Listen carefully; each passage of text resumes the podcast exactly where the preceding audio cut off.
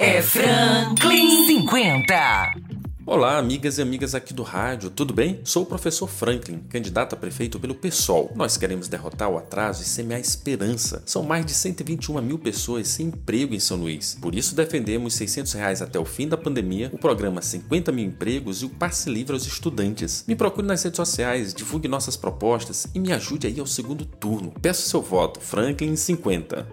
É Franklin 50.